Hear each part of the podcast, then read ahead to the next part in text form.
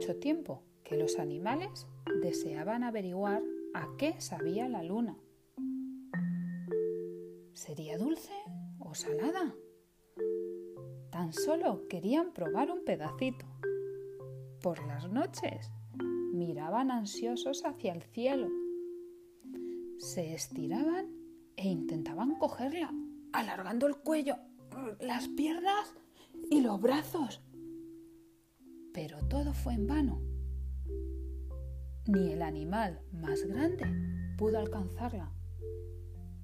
Un buen día, la pequeña tortuga decidió subir a la montaña más alta para poder tocar la luna.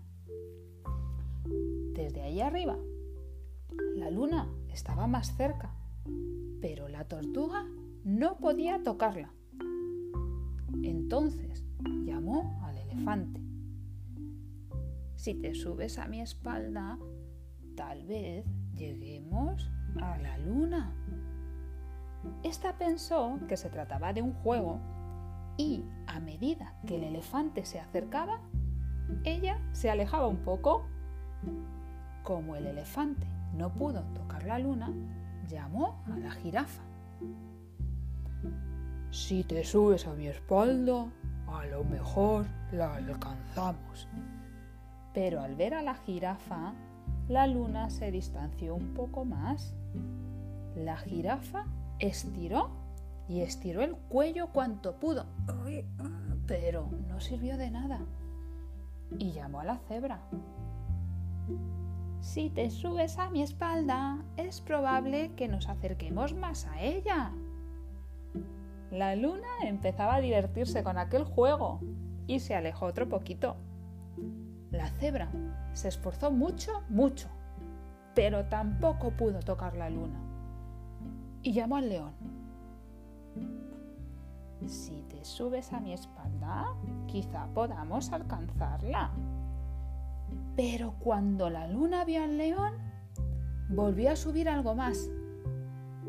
Tampoco esta vez lograron tocar la luna y llamaron al zorro. Verás cómo lo conseguimos si te subes a mi espalda, dijo el león. Al avistar al zorro, la luna se alejó de nuevo. Ahora solo faltaba un poquito de nada para tocar la luna, pero ésta se desvanecía más y más. Y el zorro llamó al mono. Seguro que esta vez lo logramos. Anda, súbete a mi espalda. La luna vio al mono y retrocedió el mono ya podía oler la luna, pero de tocarla ni hablar. Y llamó al ratón. Súbete a mi espalda y tocaremos la luna. Esta vio al ratón y pensó, seguro que un animal tan pequeño no podrá cogerme. Y como empezaba a aburrirse con aquel juego, la luna se quedó justo donde estaba. Entonces el ratón subió encima de la tortuga, del elefante, de la jirafa, de la cebra, del león, del zorro, del mono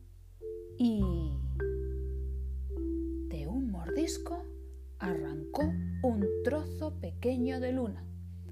Lo saboreó mm, complacido y después fue dándole un pedacito al mono, al zorro, al león, a la cebra, a la jirafa, al elefante y a la tortuga.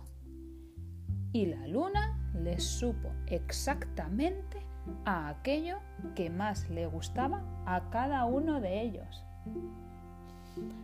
Aquella noche los animales durmieron muy muy juntos. El pez, que lo había visto todo, no entendía nada y dijo, vaya, vaya, tanto esfuerzo para llegar a esa luna que está en el cielo, ¿acaso no verán que aquí, en el agua, hay otra más cerca? Y ahora el siguiente cuento. Lola Pelillos tiene un abrigo con muchos bolsillos. Uno para los ratones y otro para el queso. Y por si alguien estornuda, tiene otro con pañuelos.